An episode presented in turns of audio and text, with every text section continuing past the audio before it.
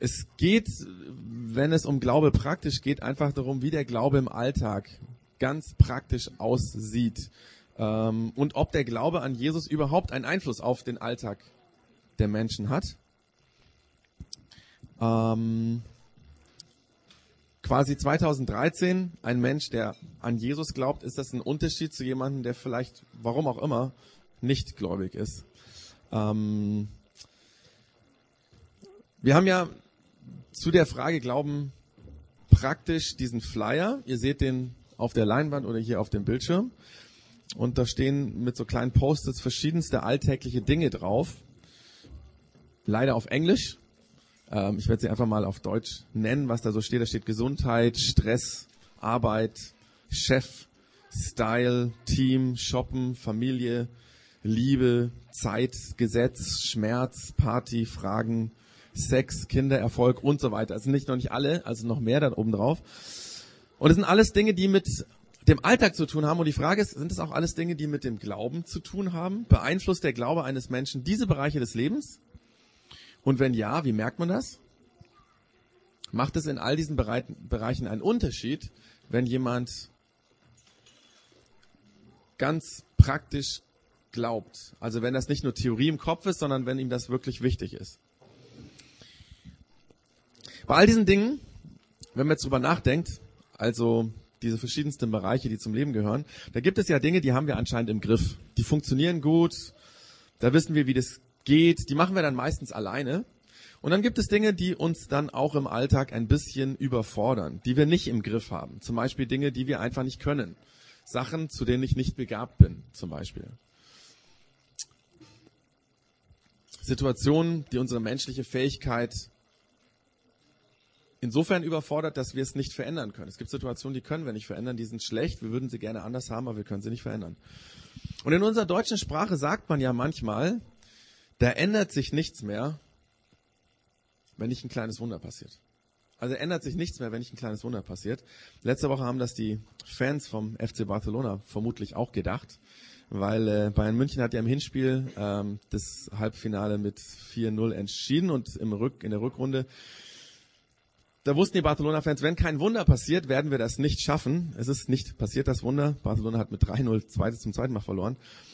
Ähm, oder nehmt einfach eine total verfahrene Situation zwischenmenschlicher Art. Also verkrachte Familiensituation oder festgefahrene Konflikte auf der Arbeit, wo einfach nichts vor und nichts zurückgeht. Oder gibt es Konfliktsituationen zum Nachbarn, ja, so ein Nachbar, der ständig so kleinlichste penible Dinge irgendwie auf den Plan bringt und sich darüber beschwert und man ständig nur Stress mit dem Nachbar hat, der einem das Leben zur Hölle macht. Das sind oft auch Dinge, wo man, die man nicht ändern kann, die man gerne ändern würde. Oder nimm eine Krankheit, ja. Bei so einer kleinen Erkältung weiß man, das wird mal wieder vergehen. In diesem Jahr war das ja ein bisschen anders. Es gab so ganz heftige Erkältungen, die sich so zwei, drei Monate so hingeschlichen haben irgendwie und man hat sie nicht wegbekommen.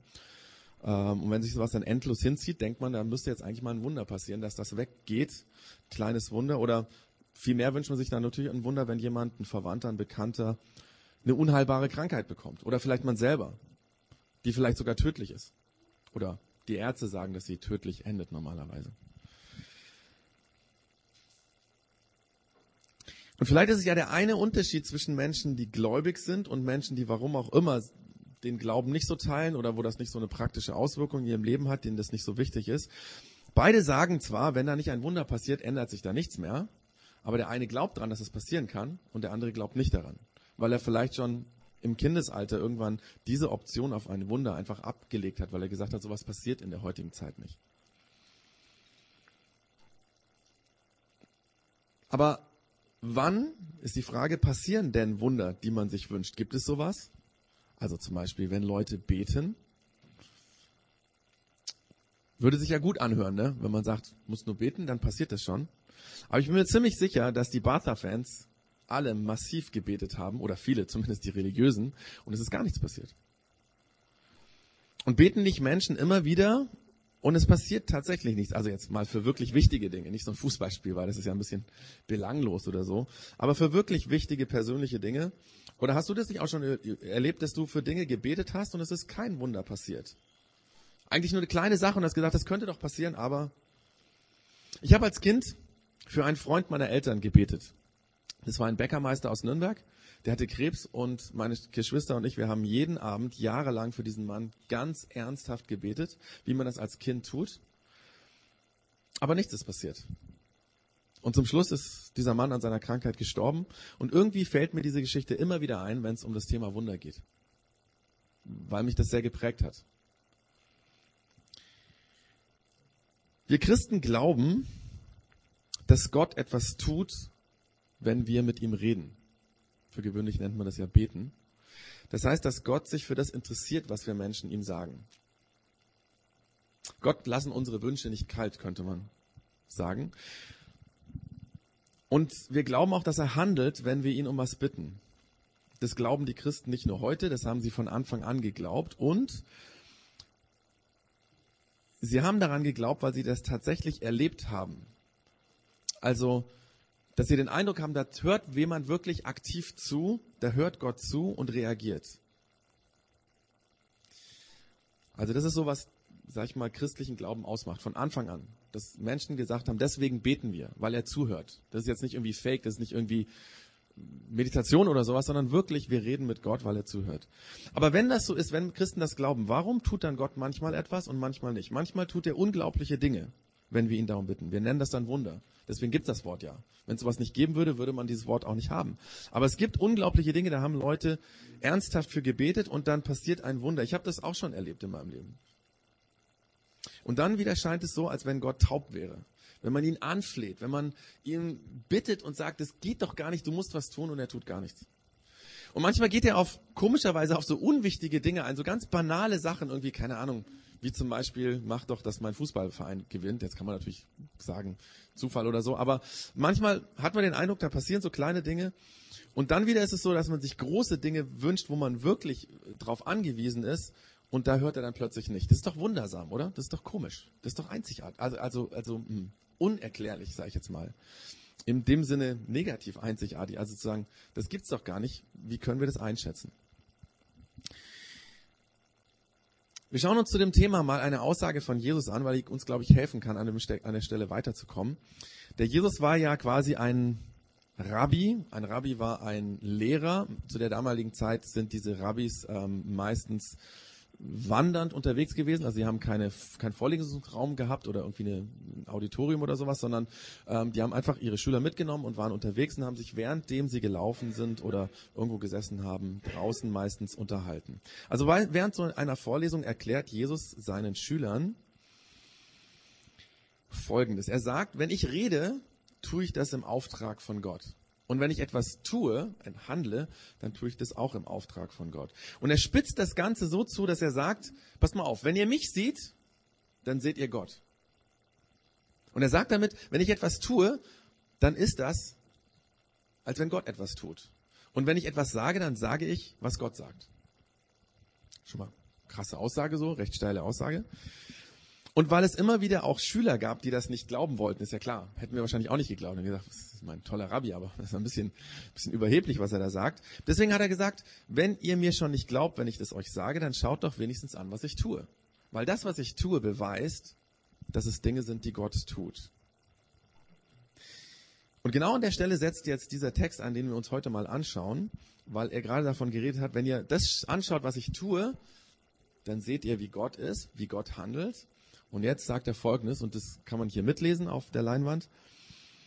Da sagt Jesus, ich versichere euch, wer an mich glaubt, wird die Dinge, die ich tue, auch tun. Ja, er wird sogar größere Dinge tun. Denn ich gehe zum Vater und alles, worum ihr dann in meinem Namen bittet, werde ich tun. Damit durch den Sohn die Herrlichkeit des Vaters offenbar wird. Und dann wiederholt er es nochmal, wenn ihr mich in meinem Namen um etwas bittet, bitten werdet, werde ich es tun. Also ich habe gedacht, krasse Aussage. Wer an Jesus glaubt, wird Dinge tun, die Jesus getan hat, noch größere. Das hört sich heftig an. Und Christen, vor allem in den letzten Jahrzehnten, haben diese Aussage von Jesus so verstanden, dass Christen, wenn sie nur richtig glauben, noch größere, spektakuläre Wunder tun, wie Jesus getan hat. Also man nimmt dann meistens noch ein paar andere Aussagen aus dem Neuen Testament, mixt die so zusammen und bastelt dann eine Theorie. Wenn du nur richtig glaubst, Also das ist natürlich Voraussetzung. Du musst richtig glauben. Dann werden viele großartige Wunder passieren. Allerdings, schaut euch das mal an, da steht gar nichts von Wundern. Da steht auch gar nichts vom richtig Glauben, abgesehen davon, was heißt denn richtig Glauben überhaupt? Ich denke, um so ein Zitat richtig zu verstehen, müssen wir genau lesen, was da steht.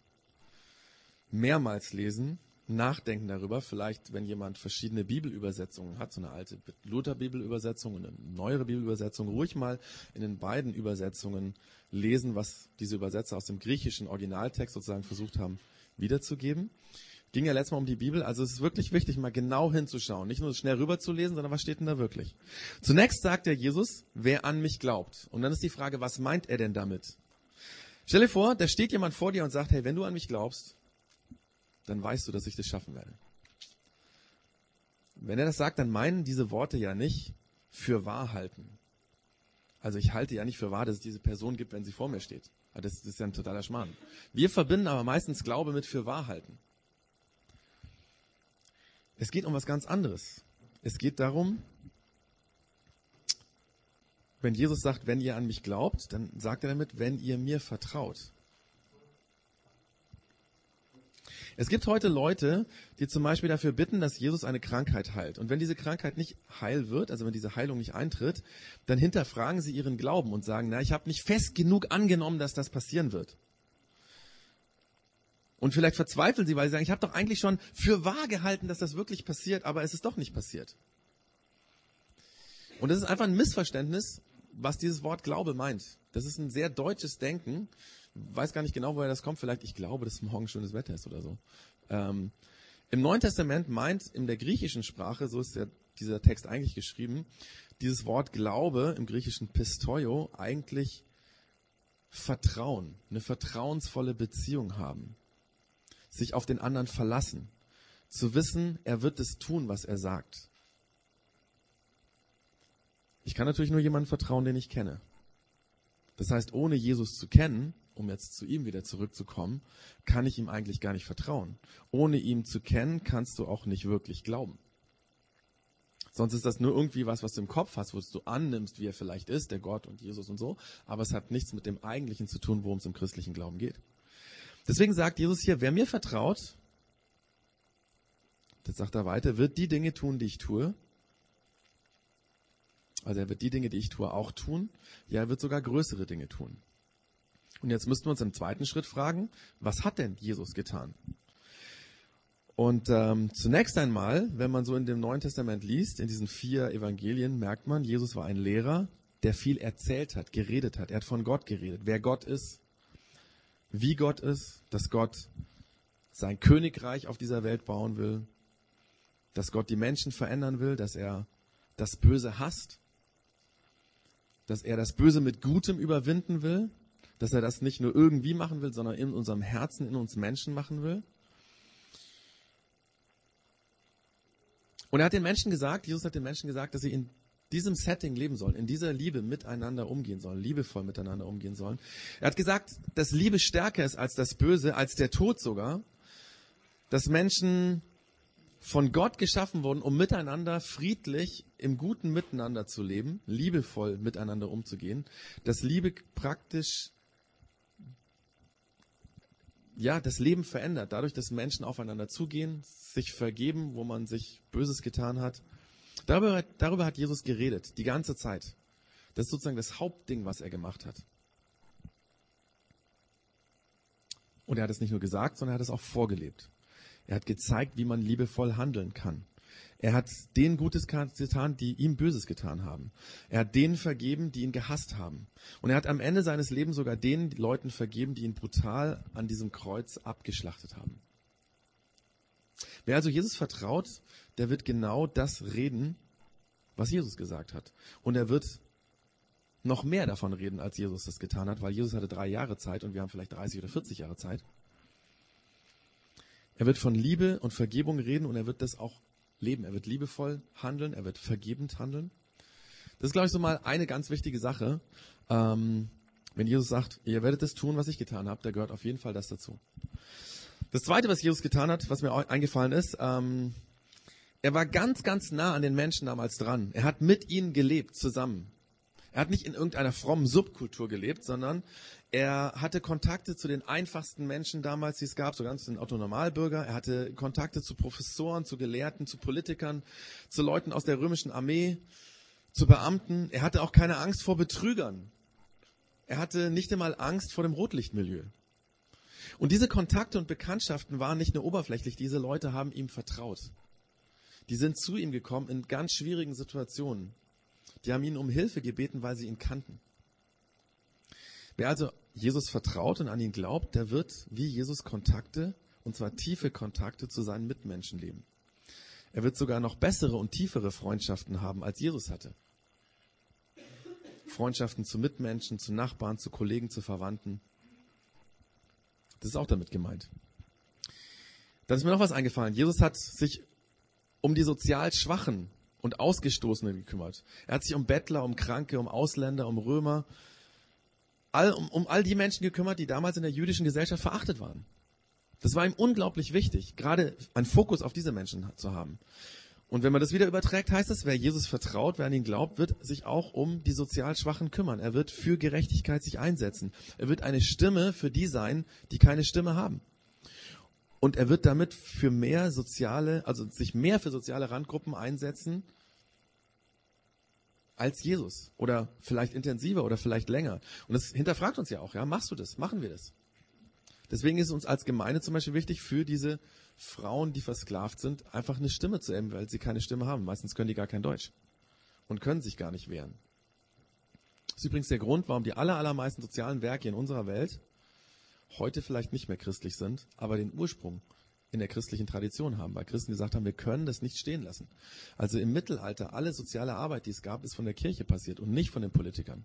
Bei all dem Schlechten, was die Kirche im Mittelalter gemacht hat, keine Frage. Aber eben auch gute Ansätze, weil Menschen gesehen haben, so hat Jesus gelebt.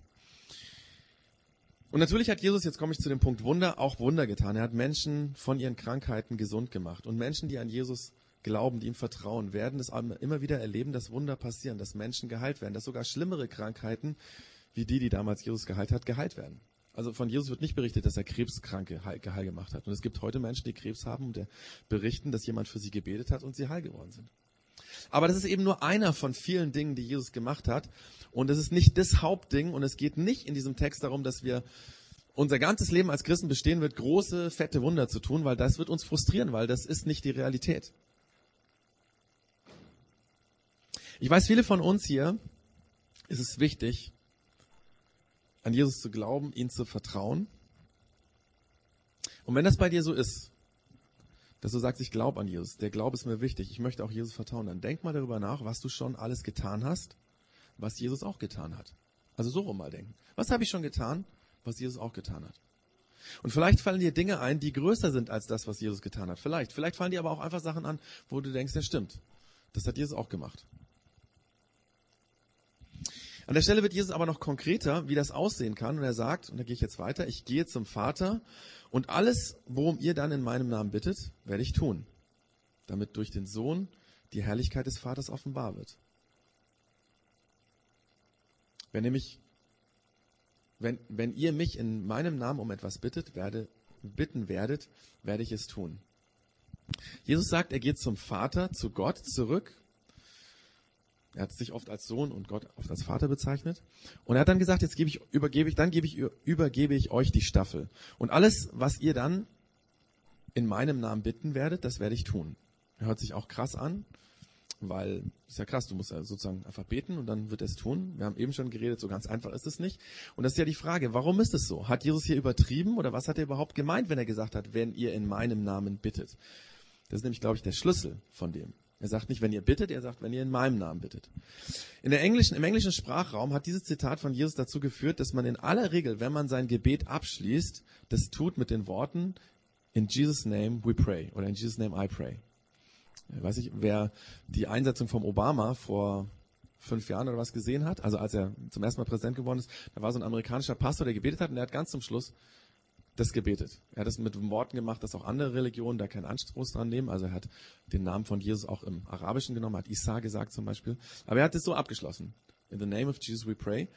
Und manchmal, wenn ich das höre, also ich glaube, das ist auch zutiefst wirklich, dass Leute es auch echt sagen und wirklich echt meinen. Aber manchmal habe ich auch den Eindruck, dass Menschen das sozusagen gebrauchen, weil sie denken, naja, wenn ich mein Gebet so abschließe, dann ist es ja wirksamer, als wenn ich das nicht mache. Das ist natürlich ein Quatsch, weil das fast so ein bisschen ähm, magischen Charakter hat, so eine magische Formel, die hänge ich jetzt noch an und dann wird es wirksam sein.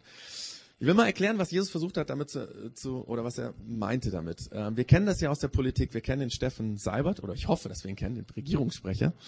Äh, früher mal Nachrichtensprecher, heute Regierungssprecher. Und er spricht in seinem Job als Regierungssprecher vor allem im Namen der Kanzlerin. Das heißt, was Steffen Seibert offiziell sagt, ist die Meinung von Angela Merkel. Aber das, was er sagt, wird ja nicht dadurch zur Aussage von der Merkel, weil er da hinten noch dran, also anfügt, das ist übrigens die Meinung von der Frau Merkel. Das könnte ja jeder. Wenn du sagst irgendwas, sagt das ist die Frau, das ist die Meinung von der Kanzlerin. Das ist ja ein Schmarrn. Er sagt, er spricht deswegen im Namen der Kanzlerin, weil sie ihm das gesagt hat. Wahrscheinlich aufgeschrieben hat mit ihrem ganzen, keine Ahnung, Mitarbeiterstab, dass er genau weiß, das muss ich sagen und das ist im Namen der Kanzlerin. Und genauso ist es auch bei Jesus. Nicht dadurch wird etwas im Namen von Jesus gesagt, dass ich diese Floskel hinten anhänge, sondern ich muss wissen, was Jesus will. Dann kann ich auch bitten, was er will. Versteht ihr? Und es hat ganz viel damit zu tun, dass ich im Grunde genommen mit Jesus reden muss. Ich muss mit ihm kommunizieren. Ich muss auf ihn hören, um zu verstehen, wie er ist, was er sich wirklich wünscht, was wirklich gut ist, was vielleicht einfach nur meine egoistischen Wünsche sind und was Dinge sind, die er gut findet. Das heißt, wir müssen Jesus kennen, vertrauen, um in seinem Namen bitten zu können. Und das ist auch der Grund, warum oft Dinge, die wir bitten, nicht passieren. Weil sie unsere eigenen Vorstellungen sind, die vielleicht gar nicht dementsprechend, was Gott will. Das ist übrigens schon den ersten Christen passiert, der Paulus. Ich erzähle ja immer wieder von dem Paulus, weil er kommt in der Bibel so oft vor und ist einer der leitenden Menschen gewesen der ersten Kirche, also der ersten Jahrzehnte, und, ähm, wo Christen gelebt haben. Der hat mal dafür gebetet, dass Jesus ihn heilt. Etwas in seinem Körper war nicht in Ordnung. Er sagt nicht genau, was es ist. Er hat gesagt, das ist wie so ein Stachel in meinem Körper, wie so ein Nagel in meinem Körper. Wahrscheinlich hat es wehgetan, irgendwie eine man weiß es nicht genau. Und er hat ganz intensiv dafür gebetet, dass Gott ihm das wegnimmt, diese Schwäche. Aber nachdem er dreimal dafür gebetet hat, vielleicht hat er sich da jemals jedes Mal einen Abend genommen und äh, vielleicht sogar gefastet, was weiß ich. Nachdem er das dreimal gemacht hat, hat er gemerkt, Jesus will das mir gar nicht wegnehmen. Er will mir da nicht helfen. Und deswegen hat er aufgehört, dafür zu beten. Und im Gespräch mit Jesus hat er herausgefunden, Jesus will in meiner persönlichen Schwäche zeigen, was er kann. Er will, dass ich das behalte, damit ich mich wirklich auf ihn verlasse, weil er kann mehr. Also sozusagen, er hat gesagt, dass Christus, also Jesus in meiner Schwäche stark ist. Und dann hat er angefangen, für diese Schwäche Danke zu sagen. Er hat nicht mehr gebetet, nimm mir diese Krankheit weg, sondern hat gesagt, danke, dass ich das habe, weil ich merke, ich bin nicht der, der hier alles kann, sondern du bist es. Höhle? Kannst du gerne machen, wenn uns das jetzt nicht durcheinander bringt. Schauen wir mal. Ja.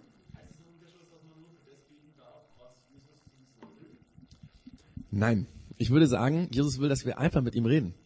Und das ist ja das Problem. Wir sagen ihm meistens nur einen Katalog von Bitten, so tralala, das, das und dies und jenes, alles möchte ich, anstatt wirklich mit ihm zu reden. Mal zu fragen, sag mal, wie siehst du das? Würdest du das gerne haben? Lass mich doch mal auch was von dir hören. Wir haben ja letztes Mal über die Bibel geredet. Ähm, wenn jemand sagt, ich bin Christ und nie in der Bibel liest, würde ich fragen, sag mal, wie willst du denn Jesus kennenlernen? Das, was wir von ihm wissen, das Allermeiste steht nun mal in diesem Text drin. Also, ähm, das sind Dinge, die einfach passieren. Zum Beispiel, ich meine, erzähl mal aus meinem Leben, was ich mal so, keine Ahnung, vor zwei Jahren habe ich, glaube ich, für ein iPhone gebetet oder so, ja, weil ich gedacht habe, das brauche ich unbedingt oder so. Oder irgendwie ein neues Computerprogramm oder eine neue Gitarre, halt so Dinge, die mir wichtig sind, ne? so Pillepalle eigentlich, meine Güte, äh, brauche ich das oder was? Aber indem, dass ich mit Jesus darüber geredet habe, das habe ich wirklich gemacht. Ja, also weil manchmal nervt sein, keine Ahnung, alle können sich das leisten und ich nicht oder so. Ähm, indem, dass ich darüber gebetet habe, habe ich plötzlich gemerkt, das ist so unwichtig. Und dann ist mir zum Beispiel eine Nachbarfamilie eingefallen, wo das Kind Down-Syndrom hat. Und ich merke, hey, das sind die wirklich wichtigen Dinge. Ja, Kontakt zu der Familie aufzubauen. Dein scheiß iPhone, meine Güte, was soll das? Oder, dass ich, mir aufgefallen ist, da gibt's Kollegen bei mir im Office, die haben, die haben echt Probleme. Und Kontakte zu solchen Leuten aufzubauen. Das ist doch viel wichtiger als anderes. Und das entsteht aber dadurch, dass ich mit Gott über sowas rede. Und ich kann ihm klar sagen, du, ich wünsche mir ein iPhone. Und ich finde es auch wichtig. Und manchmal, dann schenkt er einem auch eins. Also ich habe tatsächlich eins geschenkt gekriegt. Aber äh, das ist ja nicht, meine Güte, ich wäre auch nicht gestorben, wenn ich das nicht hätte. Und das ist nicht wirklich wichtig. Wenn es morgen runterfällt und kaputt ist, meine, da geht wirklich nichts kaputt. Ähm, aber wenn ich nicht mit Jesus im, im Gespräch bin, dann muss ich mich auch nicht wundern, wenn ich nicht herausfinde, wie er ist. Und deswegen müssen wir das uns mal fragen, wie beten wir denn eigentlich? Ist es nur so eine Liste von Dingen? Ist es so eine, ja, so ein, wie soll ich sagen, ähm, so ein Hilferuf oftmals, ja, ne? So ein, so ein ähm, ganz kurz, was weiß ich, so ein Hilfeschrei, weil irgendwas passiert ist und wenn man denkt, da könnte jetzt Gott da vielleicht auch was machen, sonst interessiert einem nicht so arg. Genau, also wir sollen im Namen von Jesus Dinge bitten. Das heißt, im Grunde genommen sollen wir, sollen wir rausfinden, was sein Wille ist. Und dann werden wir auch erleben, dass er Dinge tut. Und natürlich dürfen wir uns dabei auch verhören. Und denken, das will er jetzt und er macht es doch nicht. Und dann sind wir nachher vielleicht auch schlauer. Ähm, es passieren wirklich Wunder. Also ich erzähle einfach nur eine, eine Geschichte. Ich habe mal, ich habe glaube ich schon mal erzählt. Vor ein paar Jahren ein Teenager Mädel, die musste ganz dringend auf die Bahn und war auf so einem Kongress und äh, ich hatte das Auto, um sie zur Bahn zu bringen, aber den Schlüssel nicht. Das, ähm, das heißt, ich hatte den Schlüssel für mein Auto, mit dem ich fahre, aber in dem Auto, wo ihre Klamotten drin waren, da hatte ich keinen Schlüssel für. Das war so ein alter VW-Bus und ich hatte einen alten ähm, Käferschlüssel dabei, warum auch immer.